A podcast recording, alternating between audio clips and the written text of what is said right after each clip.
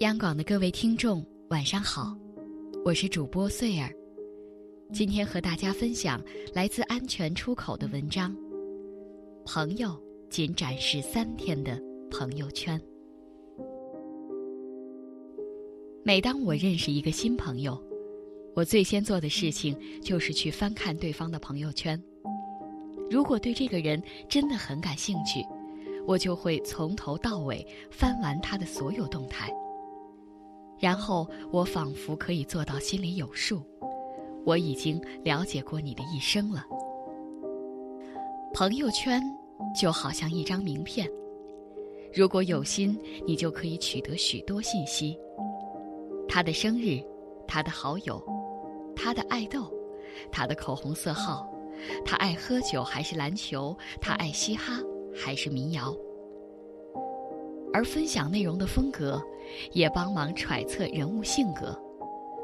朋友圈里全都是体育、政治新闻的，一定是单纯可爱的直男。动态发的极少，又言简意赅，有可能是真酷或者闷骚。喜欢余文乐、陈冠希的男生，一般都自诩潮男，自恋到不行。每一张合影里好友都很美的，是可以做朋友的。优秀少女，你也可以在朋友圈里轻易发现这位朋友的心，与你是否有那么点灵犀？在分享的偏僻歌词里对上下一句，在感动的电影截图里配下台词，就如同盖上了一个与我同类认证的戳。这是一个很有效率的方法，为现实交往做好铺垫。节省了很多问答与对谈，使初始的印象有了具体的轮廓，使故事的开始有了期待的预设。只是后来，大家都慢慢精明起来，开始利用朋友圈搭建人设，构成生活充实、积极进取、温柔善良、美丽可爱的种种假象，博得更多喜欢。人设不一定真实。但也表现了审美的趣味，总还是有参考价值的。但是后来，社交软件的许多新功能，粉碎了我这一点投机取巧的认知手段。什么仅展示半年的朋友圈，仅展示三天的朋友圈，甚至还有微博故事这种丧心病狂的存在，发出的动态只在二十四小时内可见。我添加一位好友，点开他的朋友圈，看到只有一首可怜的音乐分享，公众号转发，或者思念哪位旧友，却发现我们一起旅行的照片已经上了锁。探索与追忆被拒之门外，沮丧心情难以形容。我有点困惑，不知道这是一种什么风气。为什么每个人都要隐去过往，一副心事重重的模样？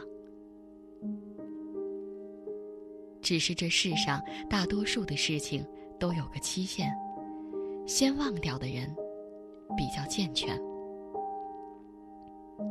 一张当时觉得美到要剖出来的自拍，过了几天觉得傻透了；一条情绪消沉发出来求取安慰的动态。回头再看，只觉得羞耻；一帮当时玩在一起，只觉得天造地设的朋友，最后也只是不再联系。那些深刻的狂欢和痛恨，离开了那情那景，忽然就不再重要，也不再有留存的必要。与其等那一刻的喜怒哀乐到达时再转身。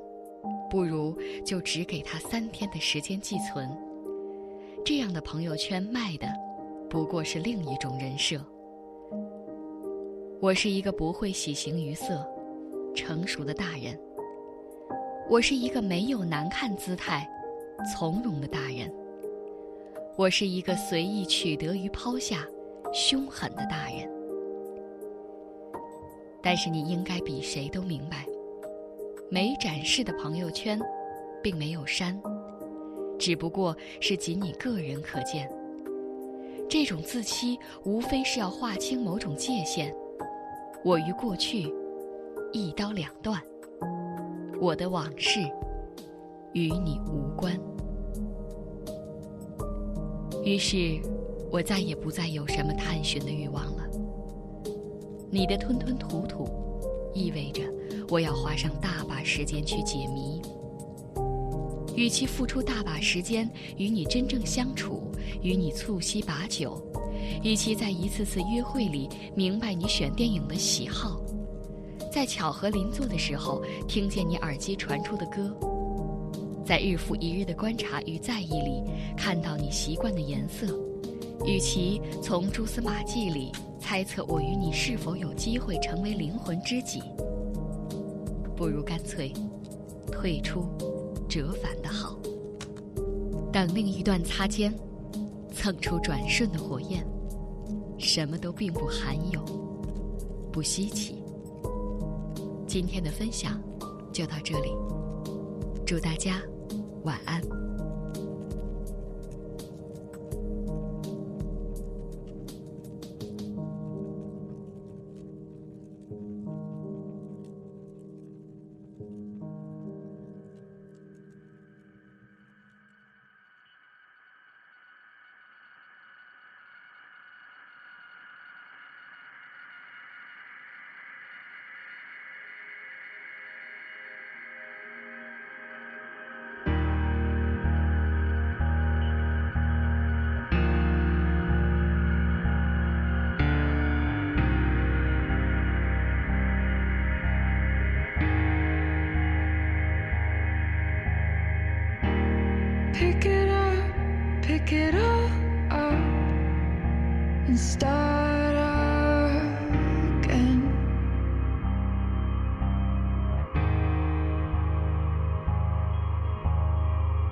Got a second chance, you could go home, escape it all, it's just irrelevant. It's just medicine.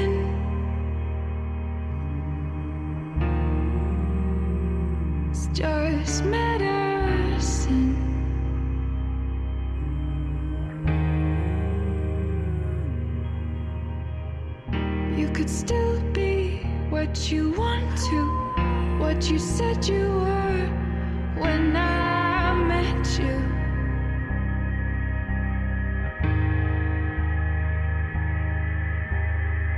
You've got a warm heart, you've got a beautiful brain,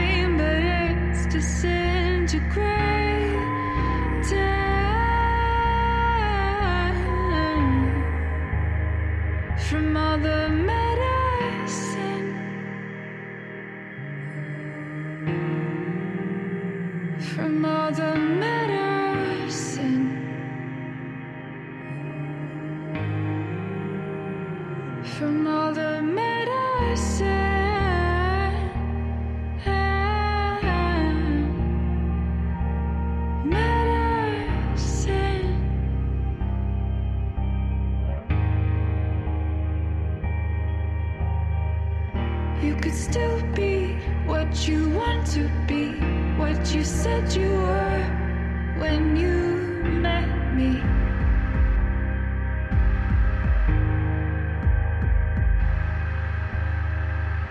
You could still be what you want to, what you said you were when I met you, when you met me, when I met you.